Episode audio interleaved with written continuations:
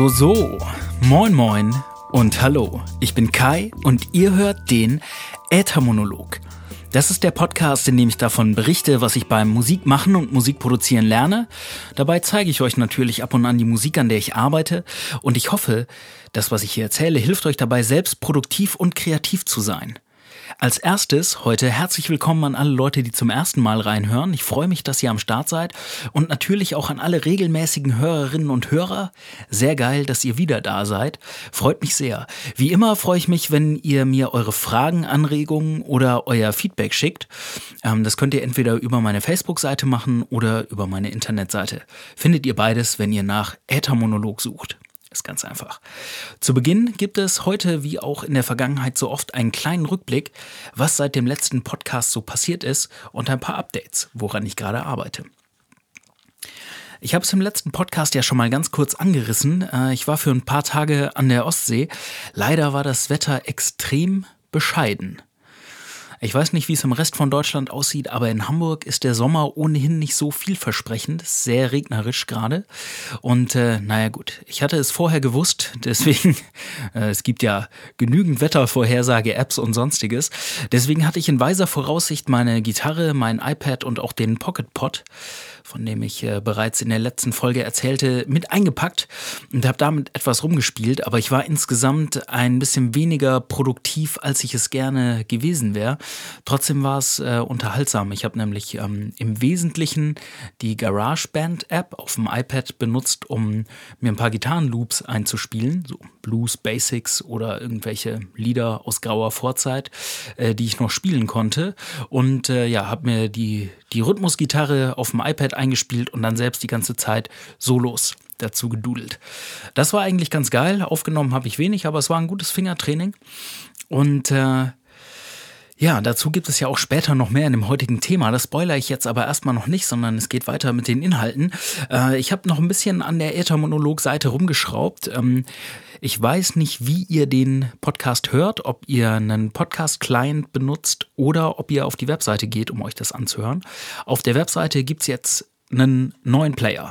Der ist anders als der vorherige, hat einen größeren Play-Button und zeigt ein Cover an. Aber ist er jetzt besser als der alte oder schlechter? Da würde mich euer Feedback interessieren. Also sagt mir einfach Bescheid. Ist der neue Player besser oder schlechter oder genauso gut? Vielleicht mache ich es dann einfach wieder rückgängig oder es bleibt so, wie es ist. Das gilt natürlich aber nur für die Leute, die sich den Podcast auf äthermonolog.de anhören. Ja, und ein letztes Update aus der letzten Woche. Ich hatte ja äh, in Folge 25 berichtet. Folge 26? Nein, jetzt ist Folge 26. Die letzte war 25 und da hatte ich bereits davon berichtet, äh, dass mein Plan ist, Musik mehr Priorität zu geben oder Musik zur Priorität zu machen. Und äh, das sieht bei mir so aus, dass ich einen festen Tag pro Woche gerne nehmen würde, an dem ich Musik mache. Und äh, ja, das hat in der letzten Woche nicht so gut geklappt. Warum? Das hat etwas mit Routinen zu tun und damit kommen wir auch schon zum heutigen Thema.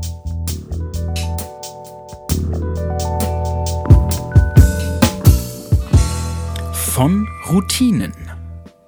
Ja, nach dieser goldenen Überleitung, die ich mir natürlich überhaupt nicht vorher überlegt habe. Nein, natürlich habe ich mir das Ganze vorher überlegt. Wie immer in dem roten Faden, den ich vorbereite für die Sendung, hatte ich den Plan für diese glorreiche Überleitung. Und jetzt ist sie passiert und ich bin sehr zufrieden mit mir. Ich hoffe, das geht euch ähnlich. Und äh, ja, es geht um Routinen. Ähm, ich habe gerade gesagt, in der letzten Woche, ich hatte mir eigentlich vorgenommen, regelmäßig Musik zu machen, Musik machen wieder zur Routine werden zu lassen. Und äh, das hat nicht funktioniert in der letzten Woche. Aber wieso und warum sind Routinen überhaupt so wichtig? Und was haben Routinen eigentlich mit Musik machen zu tun?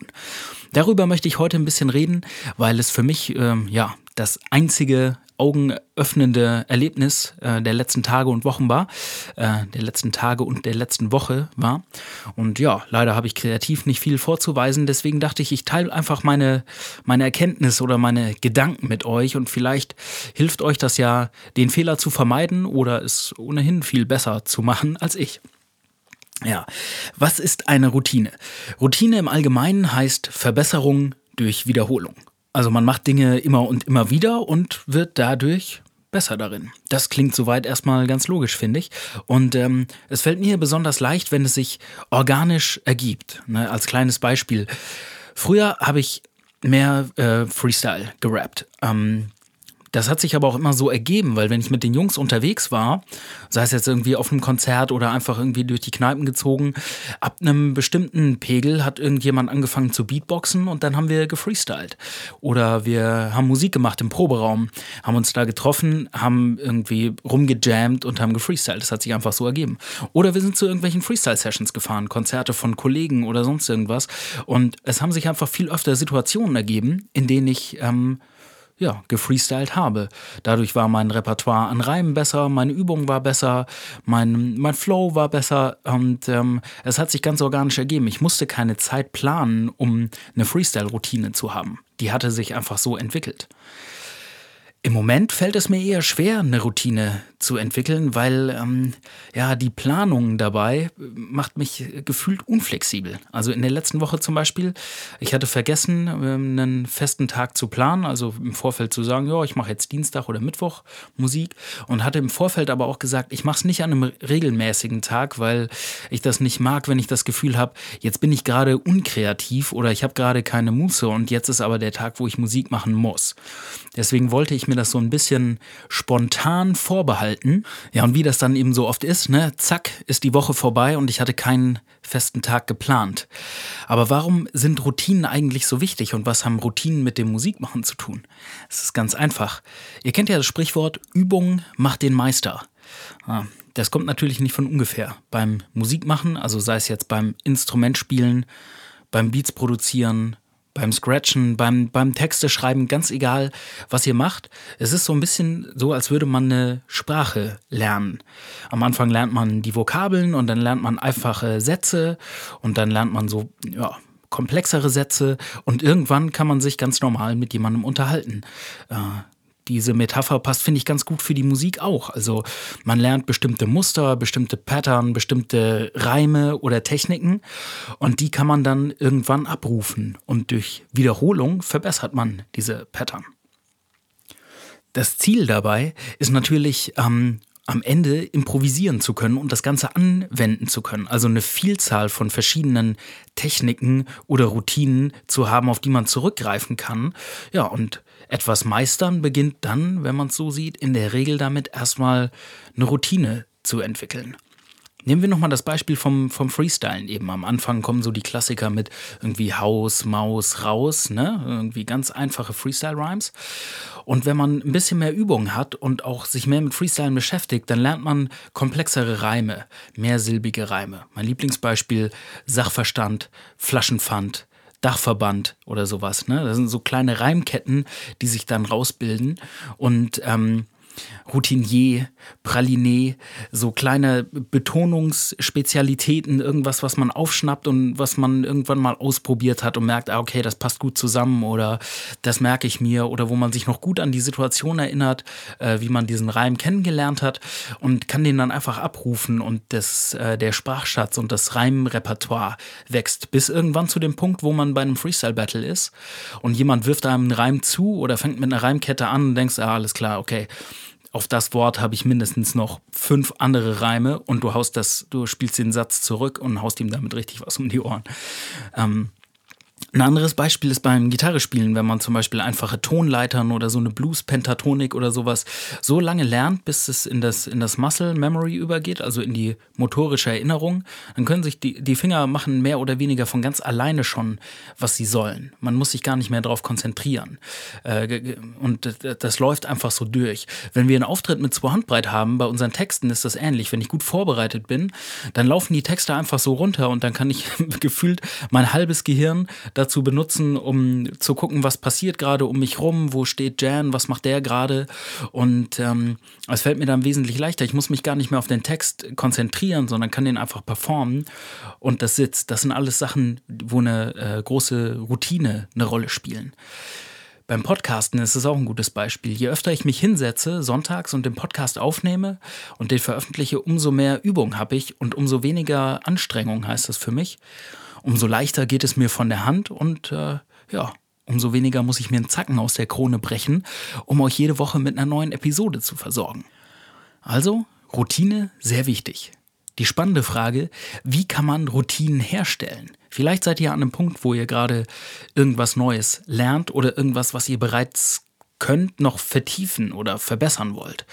Und ähm, wie könnt ihr also so eine Routine herstellen? Bei mir ist es gerade der Punkt Musik machen im Allgemeinen, Songs schreiben oder irgendwas, mich mit Musik beschäftigen.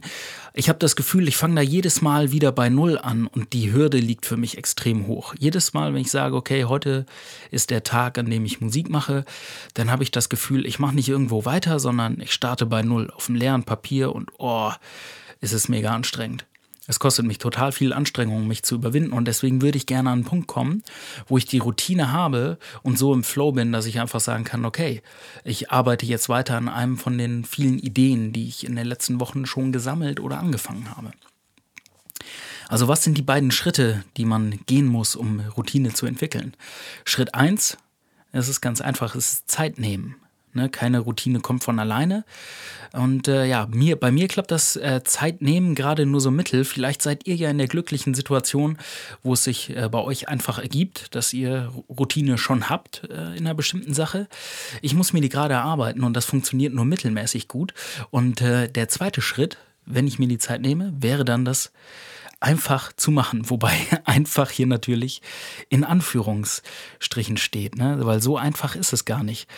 Aber es soll natürlich Spaß machen, es ist keine Arbeit. Also ich muss mich ja nicht zwingen oder ich sollte mich nicht zwingen müssen, Musik zu machen oder was zu tun, was mir Spaß macht. Es wirkt manchmal nur so mit, oh, okay, jetzt habe ich mir heute einen Tag eingeplant und ich wollte Musik machen.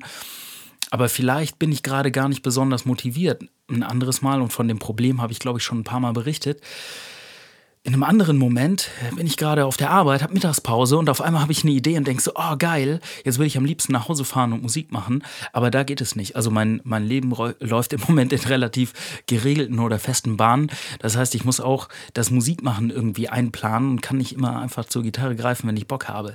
Das ist natürlich ein bisschen schade, aber da brauche ich jetzt gar nicht rumeiern. Das ist nichts, was ich auf die Schnelle ändern kann. Deswegen möchte ich lieber versuchen, die Zeit zu planen und da trotzdem was Gutes rauszuholen.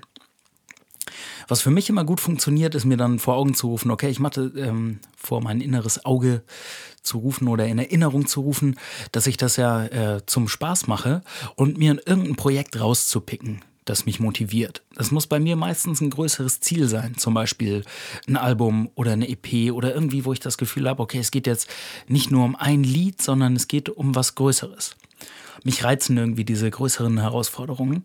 Hat natürlich auch den Nachteil, dass größere Dinge schwieriger fertig zu bekommen sind als kleinere. Aber das kann natürlich für jeden und für euch auch was ganz anderes sein.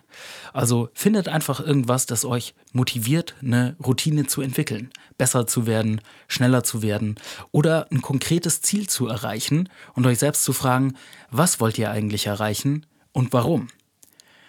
Für mich ist es so, dass ich gerne kontinuierlich äh, Songwriting betreiben würde.